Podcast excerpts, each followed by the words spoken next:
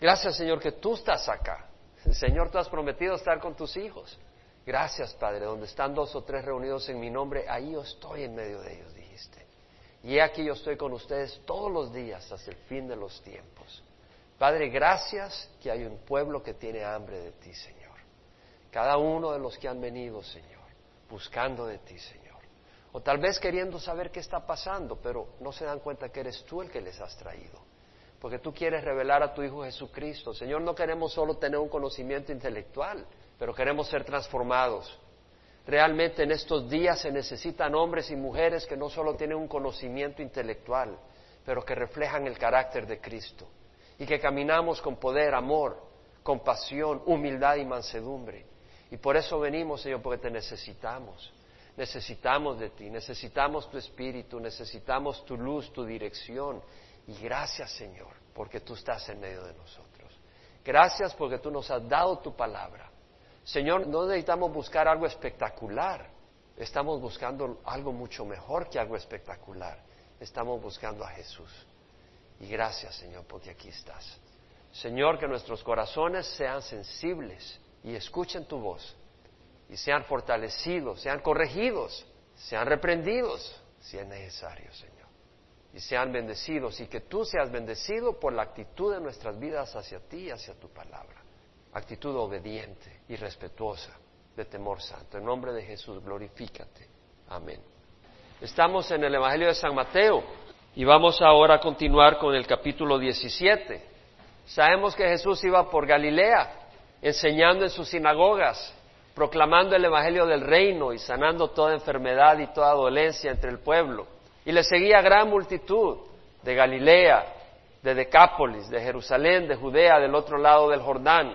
Y Jesús, después de haber estado ministrando en Galilea por algún tiempo, después salió de Israel, fue a Ciro, a la zona del Líbano, perdón, Fenicia, a Tiro, y luego a Sidón, Tiro a 30 millas al noroeste de Capernaum, después a Sidón, 25 eh, millas al norte, Después regresó hacia Galilea, hacia la zona de Decápolis, cruzó el lago, el mar de Galilea, hacia la zona de Magdala, después volvió hacia el norte, hacia la zona de Bethsaida, hacia 30 millas más al norte, a Cesarea de Filipo, de nuevo una región gentil, y ahí les pregunta a sus discípulos, ¿quiénes dicen los hombres que es el Hijo del Hombre? Y es ahí donde Pedro dice, tú eres el Cristo, el Hijo del Dios viviente. Y ya estudiamos eso. Después de esa revelación, después el Señor les dice que Él tenía que ir a Jerusalén, debía de ir para sufrir muchas cosas de parte de los ancianos, de los sacerdotes y de los escribas y de ser muerto y de resucitar al tercer día el Señor les expresó esa situación. Seis días después sube a lo que creemos que fue al monte Hermón. Sabemos que subió a un monte alto, un monte alto cerca de ahí es el monte Hermón, más al norte, unas diez millas al norte de Cesarea de Filipo. Y ahí el Señor se transfigura, su rostro se vuelve brillante como el sol, su ropa se vuelve como relampagueante, blanca, sumamente blanca, eh, destellante y se le aparece Moisés y Elías hablando con el Señor. Cuando ellos desaparecen, Pedro le dice al Señor, Señor, es bueno estar aquí. Hagámonos tres derramadas, una para ti, una para Moisés y otra para Elías. En eso les envuelve una nube y de la nube sale una voz que le dice, este es mi hijo amado en quien me he complacido, a él oíd. Y Pedro y los demás, Juan y Jacobo, que estaban ahí con Jesús en el monte de transfiguración, cayeron aterrorizados al suelo. Y cuando viene el Señor, toca a sus discípulos y, les dice, no temáis. Y se dieron cuenta que estaban solo con Jesús, ya Jesús en su rostro normal, perdieron el miedo. Y bajaron, bajaron del monte de transfiguración. El Señor les dijo, no contéis lo que habéis visto hasta que el Hijo del Hombre haya resucitado. Una vez más el Señor hace referencia a su muerte al decir hasta que el Hijo del Hombre ha resucitado. Cuando llegan a la base, a donde estaba el resto de los discípulos, es ahí donde vamos ahora a continuar en el versículo 14. Cuando llegaron a la multitud, Después de este evento que había sido seis días, lo de la transfiguración había ocurrido seis días después de la interacción en Cesarea de Filipo. Y esto era en la época de los tabernáculos, la fiesta de los tabernáculos, ahí por septiembre, octubre, o sea, seis meses antes de que Jesús muriera. Estamos ya ahora en la última parte del ministerio de Jesús, donde Jesús, después de haber estado ministrando en Galilea, haber subido a ciertas áreas gentiles, empieza a dirigirse hacia Jerusalén pero no para una visita, sino para ir y entregar su vida ahí. Ahora el versículo 14 dice, cuando llegaron a la multitud se le acercó un hombre que arrodillándose delante de él dijo, Señor, ten misericordia de mi hijo, porque es epiléptico y sufre terriblemente, porque muchas veces cae en el fuego y muchas en el agua. Y lo traje a tus discípulos y ellos no pudieron curarlo.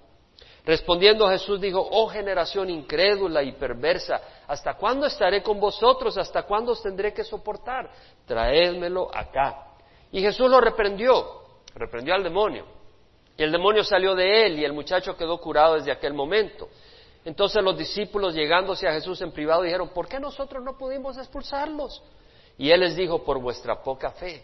Porque en verdad os digo que si tenéis fe como un grano de mostaza, diréis a este monte, Pásate de aquí allá y se pasará y nada os será imposible. Pero esta clase no sale sino con oración y ayuno. Aquí hay mucho que podemos aprender si escudriñamos y consideramos la escritura. El Evangelio de San Marcos también narra esto, también el Evangelio de San Lucas, pero quisiera que fuéramos al Evangelio de San Marcos porque nos da algunos otros detalles adicionales que nos ayudan a reflexionar en este evento. Marcos capítulo 9, versículo 14. Cuando volvieron a los discípulos, vieron una gran multitud que les rodeaba y a unos escribas que discutían con ellos. Imagínese usted el escenario. Estos discípulos habían fallado, habían fracasado. El padre trae a su hijo endemoniado a los discípulos para que lo exorcicen y ellos trataron y nada. Se reía de ellos el demonio, prácticamente. Y los escribas, ni lentos ni perezosos, ahí estaban en gran argumento con los discípulos que se sentían que querían desaparecer del mapa. Enseguida, cuando toda la multitud vio a Jesús, quedó sorprendida y corriendo hacia él le saludaban y él les preguntó, ¿qué discutís con ellos? Y uno de la multitud le respondió, Maestro, te traes a mi hijo que tiene un espíritu mudo y siempre que se apodera de él lo derriba. Es decir, este espíritu demoníaco hacía enmudecer a este joven. Y echa espumarajos, cruje los dientes y se va consumiendo. Y dije a tus discípulos que lo expulsaran, pero no pudieron.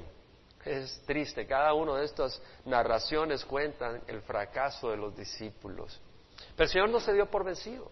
Ellos eran hombres, mujeres, bueno, los discípulos, líderes que el Señor tomó eran hombres, pero eran hombres de carne y hueso como nosotros, que iban aprendiendo, tuvieron que experimentar fracasos en el camino. El Señor dijo, oh generación incrédula. Es decir, había estado con sus discípulos ya más de dos años. Y el Señor ve el dolor de este hombre con su hijo endemoniado. Y a la vez Él conoce el corazón de este hombre y sabe que este hombre tiene una fe débil. Ya lo vamos a ver. Y luego ve a los escribas arguyendo. Y en medio de todo este despelote, un joven endemoniado, atrapado, maltratado, esclavizado por Satanás. Y el Señor dice, generación incrédula, ¿hasta cuándo voy a estar con ustedes?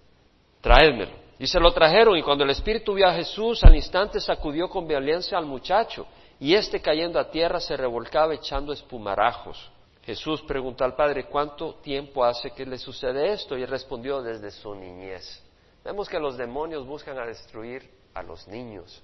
Los demonios buscan destruir a los niños. Desde que uno es niño está ahí Satanás tratando de destruir. Pero gracias a Dios que Dios es poderoso. Y si tú estás siguiendo al Señor, sabemos que tu hogar, Dios santifica a tus hijos, los aparta. Eso lo dice la palabra del Señor. Pero si tú no has entregado tu corazón al Señor, y en el hogar ni el padre ni la madre han entregado el corazón al Señor, Satanás tiene una puerta para destruir a tus hijos. Si tú amas a tus hijos, la mejor manera de amar a tus hijos es amar a Dios sobre todas las cosas. Porque al amar a Dios sobre todas las cosas, Dios tiene ahí su mano, su pie en tu hogar para proteger a tus hijos. Muchas veces lo ha echado en el fuego y también en el agua para destruirlo. Eso es lo que hace Satanás. Pero si tú puedes hacer algo, ten misericordia de nosotros y ayúdanos. Mira lo que le dice a Jesús. Si tú puedes hacer algo, quiere decir que su fe era limitada.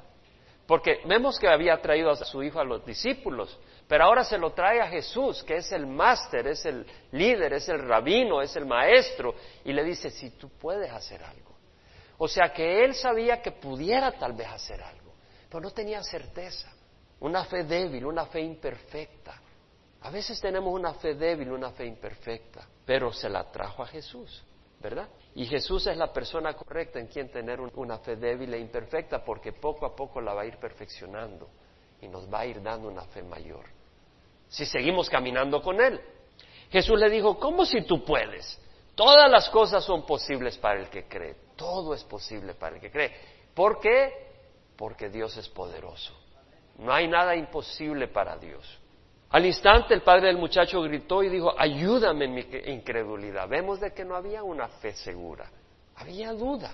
Era una fe imperfecta, pero él sabe y le clama a Jesús, ayúdame en mi incredulidad. Y él iba a ayudar, ¿cómo? Mostrándole su poder. Y a partir de ahí ese hombre iba a entender que Jesús tenía poder para trabajar en su vida en el área más difícil, más imposible, más necesitada, ver a su hijo liberado del demonio. Y su fe iba a ser aumentada. Cuando Jesús vio que se agolpaba a una multitud, reprendió al espíritu inmundo diciendo, espíritu mudo y sordo, yo te ordeno, sal de él y no vuelvas a entrar en él. Muchas veces hay personas que están sordas, no oyen la voz de Dios porque hay un demonio que les impide escuchar la palabra de Dios. Necesitamos orar unos por otros, orar por aquellas personas que no están respondiendo al Evangelio para que el Señor aparte esos demonios que les impiden oír la palabra del Señor. Sí, pueden oírla por afuera, pero no la están recibiendo. Y después de gritar y de sacudirlo con terribles convulsiones salió. Vemos de que el Espíritu Santo no trabaja de esa manera. Son los demonios los que te tiran en convulsiones al suelo. ¿Verdad? A veces dicen, al Espíritu. a saber de qué es, porque el Espíritu trabaja muy distinto con uno. Vemos acá que el joven se tira al suelo porque el demonio lo está sacudiendo y sale porque tiene que obedecer la voz de Dios. Y quedó como muerto, tanto que la mayoría de ellos decían, está muerto. Pero Jesús tomándolo de la mano lo levantó y él se puso en pie. Vemos la ternura con que Jesús lo toma. Cuando entró Jesús en la casa, sus discípulos le preguntaban en privado, ¿por qué nosotros no pudimos echarlo fuera? Y él les dijo, esta clase con nada puede salir sino con oración. Acá tenemos mucho que meditar. Número uno, los discípulos no pudieron curarlo, no pudieron sacar al demonio de este joven. ¿Por qué? Jesús les había dado autoridad, Jesús les había dado poder para sacar demonios. De hecho, ellos habían sacado los demonios antes. ¿Se acuerdan cuando después de Jesús visitar Nazaret, en su segunda ocasión, Después de que no recibieron con fe su, su, presencia, su mensaje, él se fue a las aldeas de alrededor y mandó a sus doce apóstoles a que fueran a las aldeas a predicar el Evangelio del reino, a predicar arrepentimiento, a sacar demonios y a sanar enfermos. Y dice la palabra en Marcos 6, 7, llamó a los doce y comenzó a enviarlos de dos en dos, dándoles autoridad sobre los espíritus inmundos, dice y echaban fuera demonios y ungían con aceite a muchos enfermos y los sanaban. Quiere decir de que los apóstoles habían probado la victoria y el poder de Dios, habían sanado enfermos.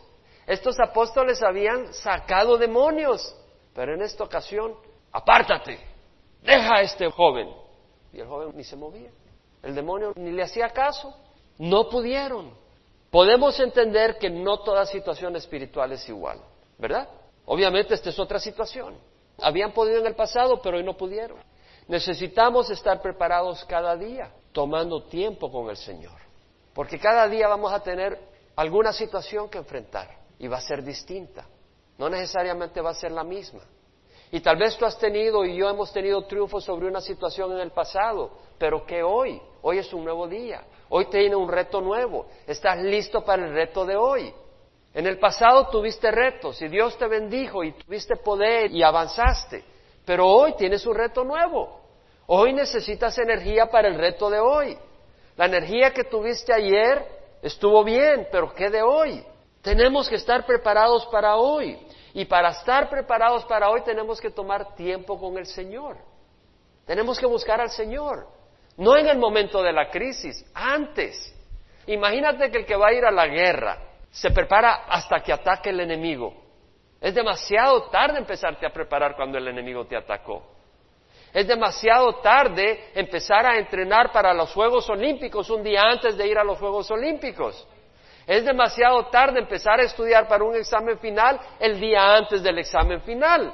Es demasiado tarde. Tienes que prepararte. Tenemos que estar preparados todos los días para los problemas y los retos que tenemos cada día. Y tú hoy no sabes el reto que tienes hoy. Yo no sé el reto que me voy a encontrar hoy en la tarde. Yo tengo que estar preparado. Tú no sabes el reto que vas a tener mañana. Tienes que estar preparado cada día. Si Dios te usó poderosamente ayer, gloria a Dios. Si Dios te usó poderosamente hace un mes, gloria al Señor. Pero ¿qué de la preparación que tienes para hoy? Tienes que estar preparado. Número uno, necesitas buscar al Señor en oración. No dijo, este no sale sino con oración y ayuno. Y vamos a entrar sobre esto. Porque obviamente que ellos en ese momento dijeron, Señor, ayúdame, pero no tuvieron apoyo. No tuvieron el apoyo en ese momento, porque el Señor les estaba queriendo mostrar algo, que es una vida de oración y ayuno, continua, porque tú no sabes lo que viene cada día. ¿Qué vas a hacer cuando tú buscas al Señor en oración? Número uno, que el Espíritu revele si hay algo, una acción, una actitud o un pensamiento malo o una carga que debemos abandonar.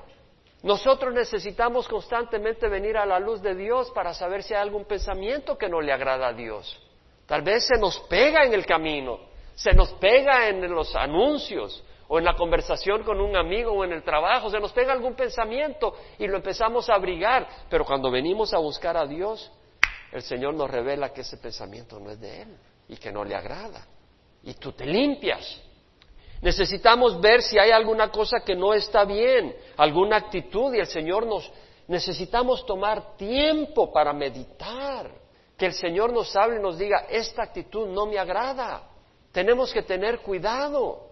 Yo he orado el día de hoy antes de venir a predicar hoy. Me levanté como que se había comido cucarachas, como que se me habían picado escorpiones.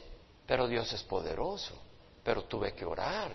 Señor, ¿cómo puedo ir yo a predicar con estas emociones? Sé de dónde venían. Del enemigo. Te dispara. Te ataca las emociones. Digo, Señor, si yo voy a ser útil, tú tienes que tener poder sobre mí. Pero lo bueno es que también tengo fe y sé que Él tiene poder y que le puedo entregar mi condición a Él. Pero es importante reconocerlo, porque si no lo reconoces, tú vas a actuar en la carne y lo único que puedes traer es destrucción y ser derrotado. Entonces tenemos que venir al Señor, tenemos que venir al Señor para que Él nos muestre. Si observo iniquidad en mi corazón, el Señor no me escuchará. Si yo estoy jugando con pecado, de nada sirve. Yo vengo, me encuentro en una situación espiritual y voy a ser derrotado porque yo ya estoy derrotado al estar caminando en pecado. No esperes victoria espiritual si estás caminando en desobediencia al Señor. Por eso tenemos que venir al Señor para que Él nos muestre si estamos desobedientes en algo. Si observo iniquidad en mi corazón, el Señor no me escuchará. También tenemos que despojarnos de aquellas cosas que no le agradan al Señor. En Hebreos 12, 1 al 2, que dice, despojémonos de todo peso y del pecado que tan fácilmente nos envuelve. Despojémonos de todo peso y del pecado que tan fácilmente nos envuelve y corramos con paciencia la carrera que tenemos por delante, puesto los ojos de Jesús, el autor y consumador de la fe. ¿Quién es el autor de nuestra fe? Jesús, ¿quién es el consumador de la fe? Jesús. Y Él trabaja en nuestras vidas para darnos la fe necesaria y fortalecernos para los retos que vamos a tener. Él. Pero tenemos que venir a Él para que Él haga su trabajo. Tenemos que buscar al Señor para que Él moldee nuestra fe. Despojémonos de todo peso y del pecado que tan fácil, el pecado nos envuelve fácilmente. Por eso tenemos que venir día a día al Señor para que nos limpie de ese pecado. Porque se nos pega fácilmente. Y estamos en un mundo pecador, con pensamientos malos, aún dentro de la iglesia, porque somos personas de carne y hueso. Y dentro de la misma iglesia podemos a veces ser instrumentos negativos para alguien. Decir algo o mostrar una actitud que se contagie a otra persona. Y necesitamos buscar al Señor, despojarnos de esas cosas que no son buenas. Puesto los ojos en Jesús, el autor y consumador de nuestra fe, vamos a poner los ojos en Jesús. ¿Cómo vamos a poner los ojos de Jesús si no busco a Jesús cada mañana? Entonces lo que hacemos es buscar al Señor en oración cada mañana. ¿Por qué? Porque tenemos los ojos en nuestras circunstancias, ¿cierto o no? ¿Quién puede decir amén? Ponemos los ojos en nuestras circunstancias constantemente y entonces estamos derrotados.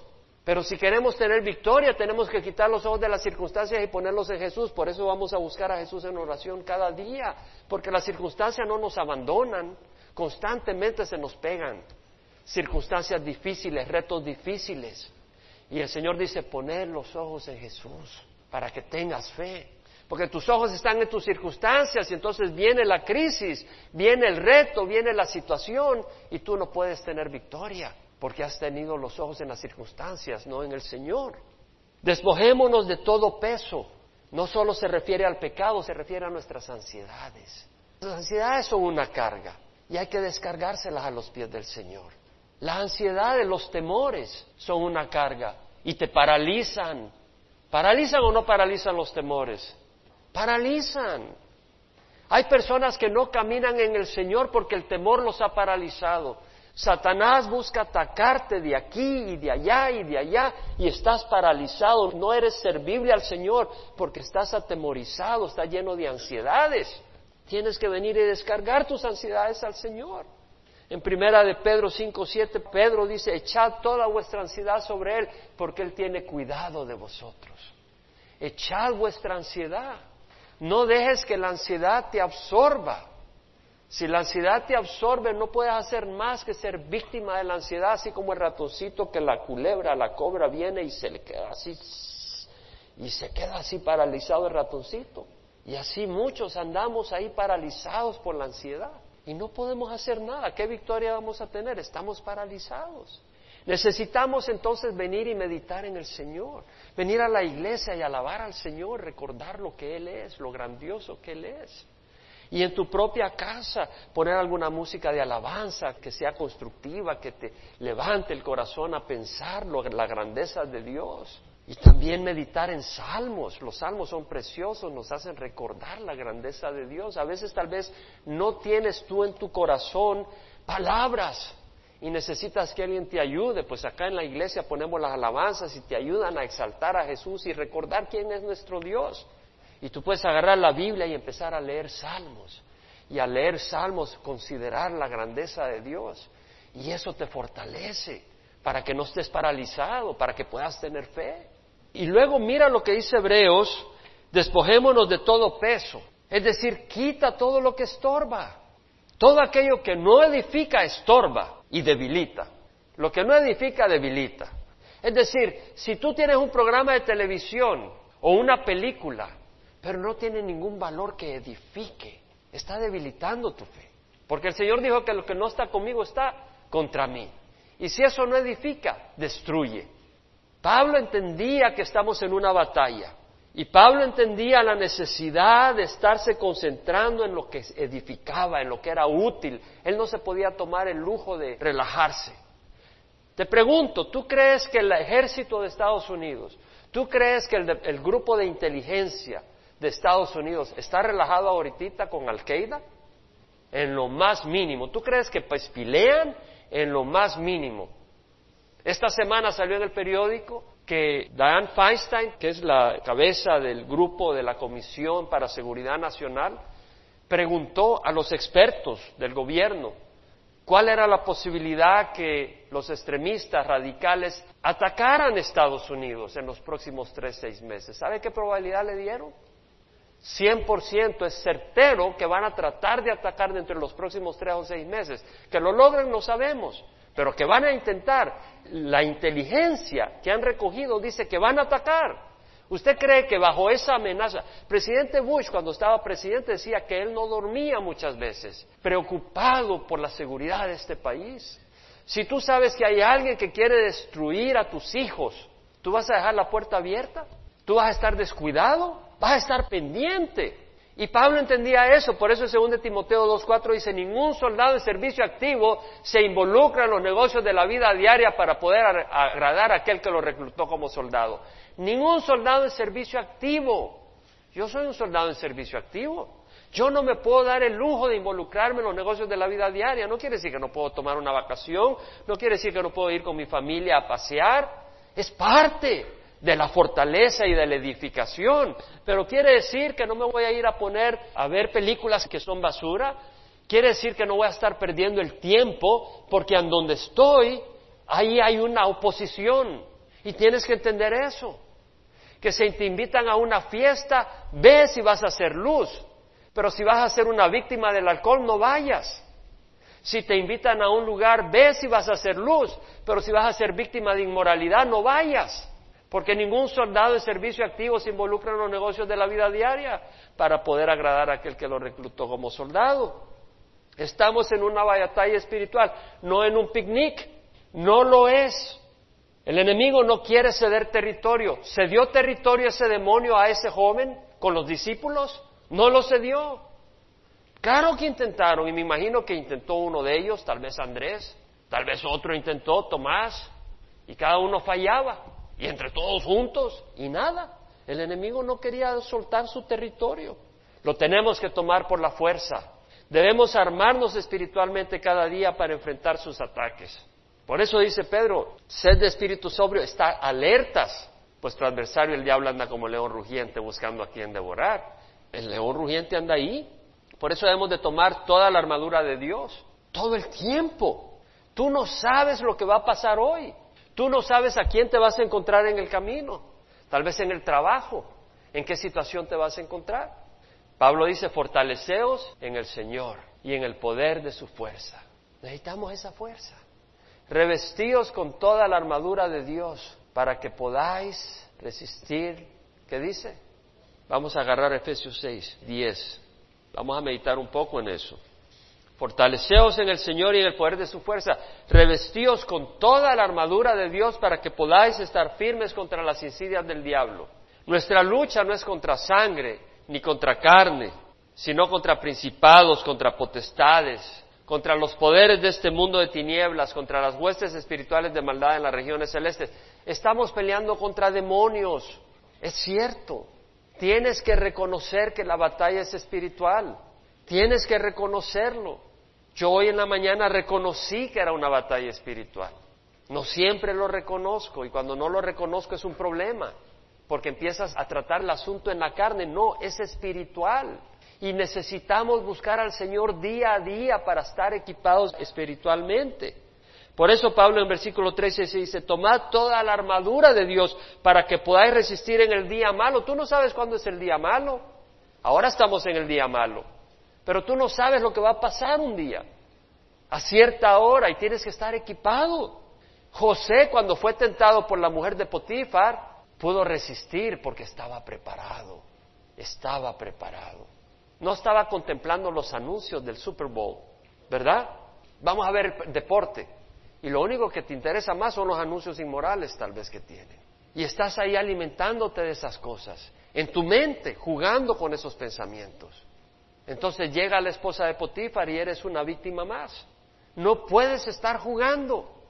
Estad firme, ceñida vuestra cintura con la verdad. Necesitamos estar lavados constantemente con la palabra de Dios. Lee la palabra de Dios todo el tiempo, todos los días. Agarra la escritura todos los días. Porque al, leer la escritura de Génesis, Apocalipsis, yo leo la escritura todos los días. Ahora estoy en el libro de Reyes, Primera de Reyes. Ahí estoy leyendo, viendo el fracaso de Salomón. ¿Cómo fracasó Salomón? Tremendo. Y luego viendo a Roboam, a Jeroboam y todos ellos, y todos estos desórdenes son advertencias para mi vida. Y también cuando veo los milagros de Elías y, y me doy cuenta que Elías era un hombre de carne y hueso como yo, que sale huyendo de Jezabel y viendo también la misericordia de Dios y viendo cómo el Señor se le revela a él, no en el terremoto, no en el fuego, no en el viento que destruye la roca, sino en el susurro apacible. Y el Señor me recuerda que a veces Él no me va a hablar a través de grandes gritos, pero a través de alguien, tal vez a través de un conejito, Cuando hacía ejercicio teníamos un conejito cuando mis pequeñitos estaban pequeñitos, mis hijos estaban pequeñitos, teníamos un conejito, le llamaba Snowcap, blanquito, lindo el conejito. Y a veces en la mañana salía corriendo para saludarme ahí en el jardín. Y yo lo miraba y adoraba a Dios, porque a través de ese conejito Dios me hablaba de su presencia, de su poder. A través de un susurro apacible, Dios te puede hablar. A través de un niño, a través de las montañas llenas de nieve, a través de un pajarillo que canta y te trae esperanza. Es bueno leer la escritura. Toma ese tiempo para estar fuerte y para poder tomar territorio del enemigo. Dice la palabra del Señor, ceñida vuestra cintura con la verdad, revestidos con la coraza de la justicia. ¿Sabes qué sé yo? Te voy a decir algo que sé yo. Yo para caminar en justicia debo de hacerlo todos los días. Debo tener un compromiso con mi Dios.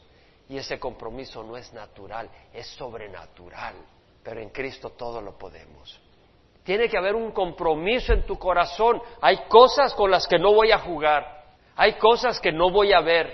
Hay cosas que no voy a buscar. Y que en el momento que quieran asomar la nariz, las aparto de mi vida. Porque quiero caminar en rectitud. Ese compromiso no lo haces un día y ya quedó para siempre. Tienes que renovar esa actitud cada día, con la escritura, con el poder del Espíritu. Dios quiere renovarlo en ti pero necesitas buscarle para que Él esté renovando esas cosas en tu vida. Es necesario. Calzado los pies con el apresto del Evangelio de la paz, en todo tomando el escudo de la fe, con el que podréis apagar los dardos encendidos del enemigo. Vemos que acá vienen los apóstoles a tratar de sacar el demonio de este joven y no pudieron, no tenían la fe que necesitaron. Este demonio era más fuerte que otros. Ellos no tuvieron la fe necesaria no tenían la fe que necesitaban. Tenían algo de fe, habían caminado con Jesús, tenían la fe en Jesús, pero su fe no era suficiente. Se habían puesto a pasear un rato. Jesús se fue con Pedro, Jacobo y Juan al monte. Ellos se quedaron en la base, ¿qué se quedaron haciendo? Jugando damas chinas, shiny checkers, tal vez ajedrez, no sé qué, se fueron a pescar, alguna cosita ahí. Ahí pues nos dejaron, vamos a esperar que vengan a ver qué pasó. No, no estaban armados pero iban a ser probados. No había vacación y había una alma que sacar el demonio de esa alma. Dios te quiere usar a ti y a mí como instrumento del Dios viviente, en el trabajo, en la calle. Y si tú estás ahí paseando, estoy hablando espiritualmente, hablando, ¿qué poder vas a tener para liberar a esa alma del, demonio o para traer luz?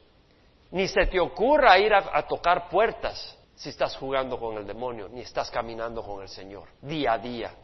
Yo recuerdo, antes iba seguido a tocar puertas, antes de empezar la congregación.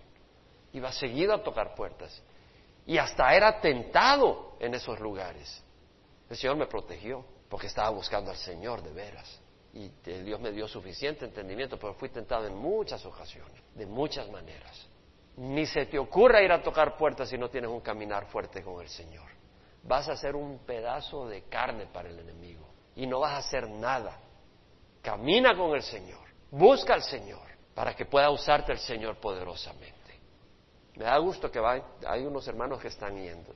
Gloria a Dios, hermanos, porque hay gente que está esclavizada como este joven y se necesita que hayan siervos, hombres y mujeres de Dios que estén dispuestos a ir, a liberarlos del engaño, de la opresión, de la esclavitud que tengan amor por la gente.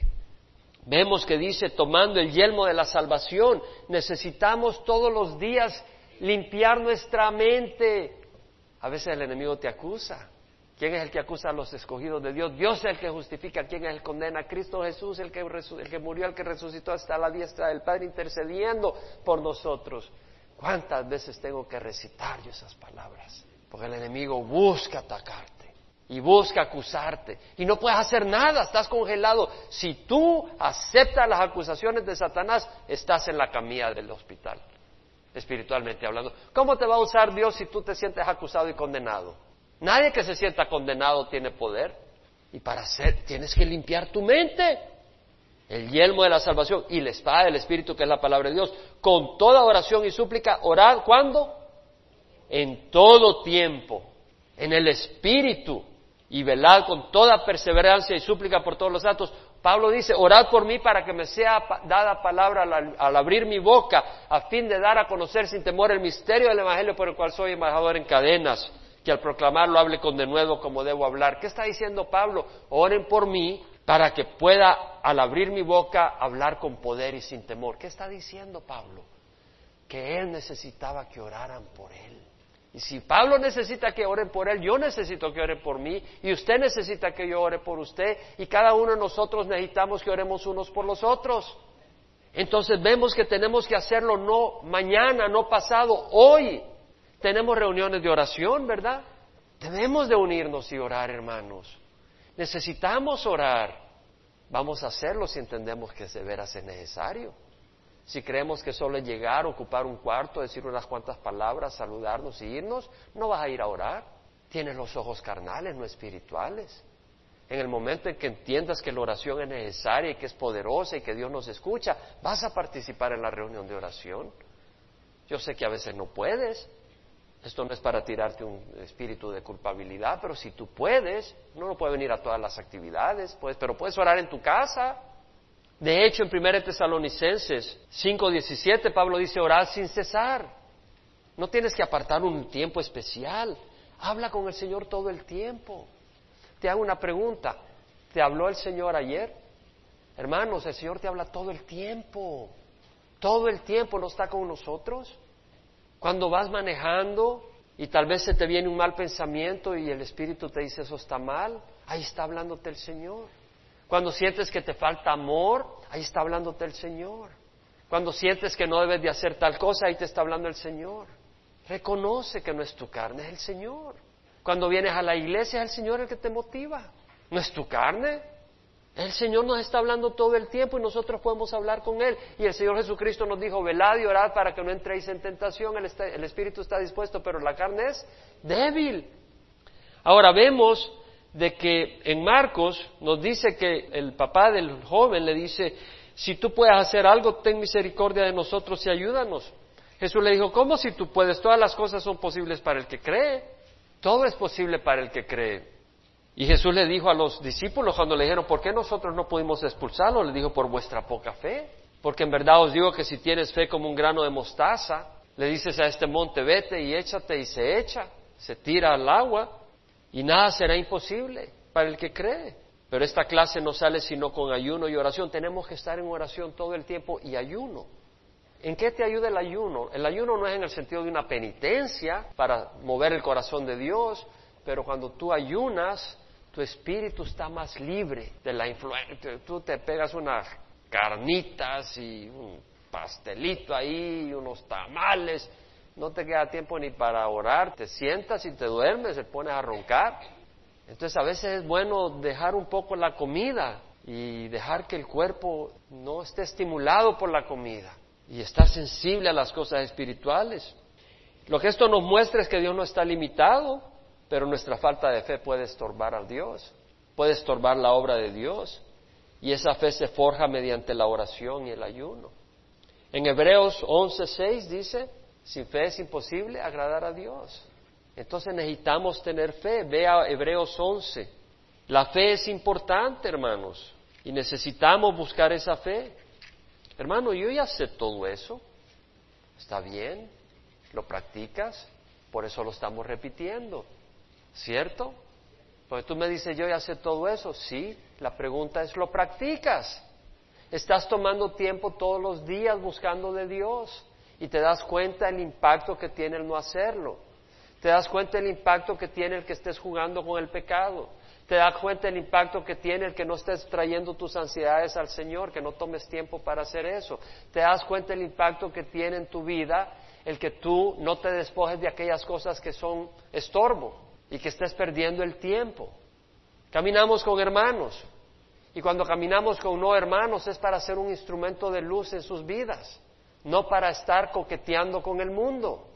Y si tú estás coqueteando con el mundo, mira el resultado que va a haber, una vida sin poder, una vida inefectiva, una vida débil. En Hebreos 11, 24 dice por la, bueno, voy a reducirlo, me voy a ir al 32. ¿Qué más diré en este capítulo de la fe? Dice el autor, el tiempo me faltaría para contar de Gedeón, Barak, Sansón, Jefté, David, Samuel y los profetas, quienes por la fe conquistaron reinos, hicieron justicia, obtuvieron promesas, cerraron bocas de leones, apagaron la violencia del fuego, escaparon del filo de la espada, siendo débiles, fueron hechos fuertes, se hicieron poderosos en la guerra, pusieron en fuga a ejércitos extranjeros. Es a través de la fe. Para poder tener victoria necesitamos fe.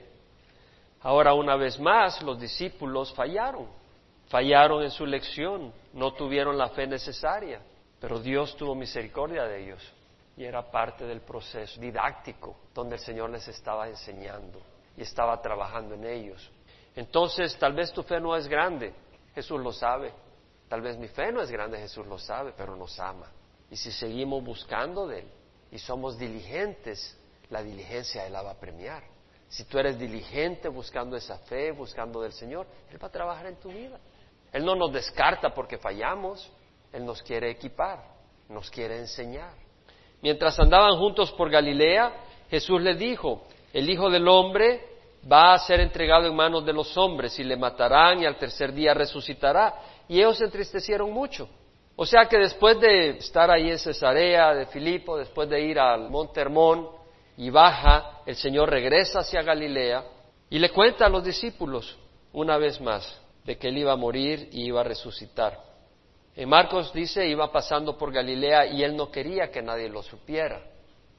Una vez más, el Señor no quería morir fuera del tiempo y del lugar del Señor. Jesús tenía que morir en dónde? En Jerusalén. ¿En qué día? El día de la Pascua.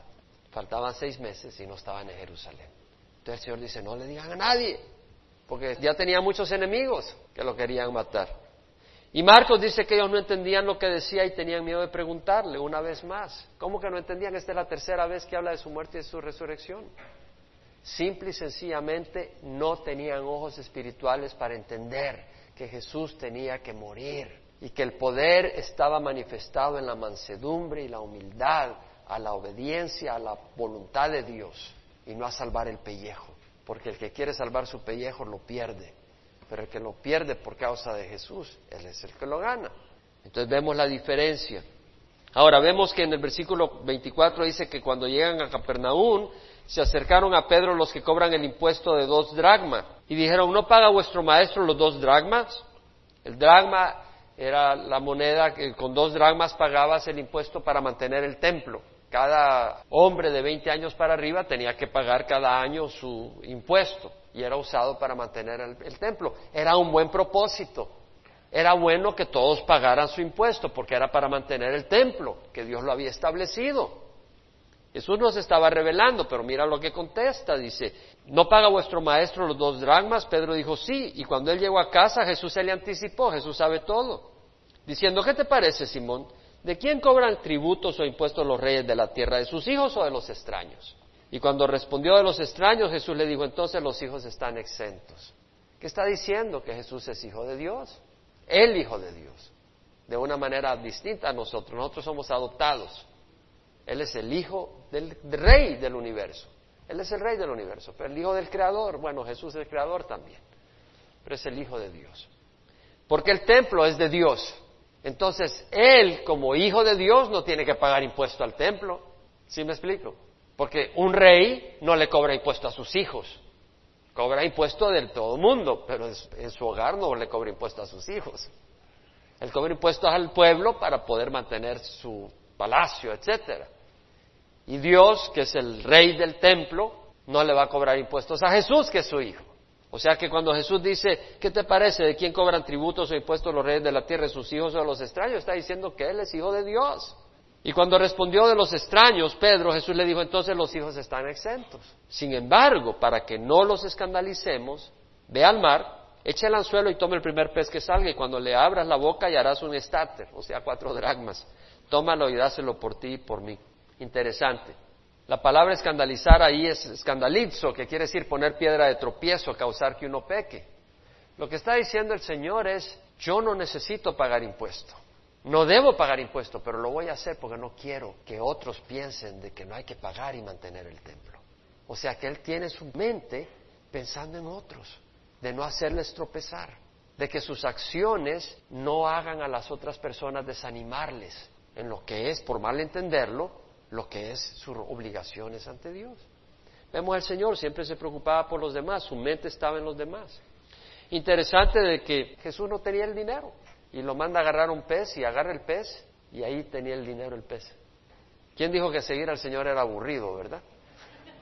Pero vemos de que Pedro pues va y obedece y no necesita ni contar que halló el dinero en la, en la barriga del pez o en la boca del pez, porque se entiende que nuestro Señor cuando da una orden y una promesa, Él la cumple. Padre, te damos gracias, Señor, por tu palabra. Y, Señor, que tomemos en corazón lo que hemos estudiado, Señor. Que lo apliquemos. Que realmente lo tomemos a pecho. Y entendamos la necesidad de orar y de buscarte cada día. Y estar preparados todo el tiempo. Porque no sabemos lo que viene. Viene la prueba, viene el examen. Y no queremos fallar. Queremos todo el tiempo reflejar tu carácter, tu amor y tu poder y te necesitamos todo el tiempo. Te damos gracias por ese recordatorio, porque es como el que come pan un día, el día siguiente tiene hambre y quiere pan también. Y así tu palabra siempre es buena. No nos fastidia, no nos aburre, no nos cansa, nos refresca, nos exhorta, nos edifica, nos alimenta. Señor, no estamos buscando nada espectacular, estamos muy contentos con tu palabra y con tu poder y tu presencia, y sabemos que hay poder y presencia contigo, y te damos gracias. Si tú no eres parte de esta congregación, no importa. De lo que se trata acá no es de organizaciones, sino de Jesucristo. Y Jesucristo te invita a que vengas, pero necesitas examinar tu corazón. Jesús y su sangre da vida a tu espíritu. Al recibir lo que Jesús hizo, como Señor de tu vida, estás sellando el pacto con Él y diciendo, yo entro en pacto contigo. Gracias, Señor. Ahora, no te sientas mal si tal vez no conoces al Señor y no conoces el Evangelio. Hoy quiero que lo conozcas. Jesús murió en la cruz por nosotros. Él pagó por nuestros pecados. Nosotros no nos podemos hacer justos por nosotros mismos. Si tú aceptas que Jesús reine en tu vida, guíe tu vida, dirija tu vida y crees que Jesús murió y resucitó de la muerte, eres salvo. Y eres adoptado a la familia de Dios. Dice la palabra del Señor Jesús vino a los suyos, pero los suyos no le recibieron. Pero a los que le recibieron, a los que creen en su nombre, les dio el derecho de ser hechos hijos de Dios. Nacidos no de carne ni de voluntad de hombre, sino de Dios. Jesús quiere que vengas a Él, que seas parte de su familia. Entonces, si tú recibes a Jesús, le pides perdón por tus pecados, Él te perdona y Él entra a vivir en tu corazón. Entonces yo te voy a invitar a que tú reflexiones si has estado andando en pecado, en desobediencia, le pidas a Dios perdón. Pídele a Dios perdón de corazón, no de labios, de corazón, porque Él merece nuestra rectitud y nuestra vida. Pídele a Dios perdón y Él te perdona. Si confesamos nuestros pecados, Él es fiel y justo para perdonar nuestros pecados y limpiarnos de toda injusticia. Él anda ahí como un Padre compasivo que no quiere destruir, ni juzgar, ni condenar, sino perdonar y abrazar y sanar. Así que pídele perdón al Señor. Él busca a la oveja perdida. Él busca al que está herido para sanar, al que está confundido para iluminar. Busca al Señor y Él te ama.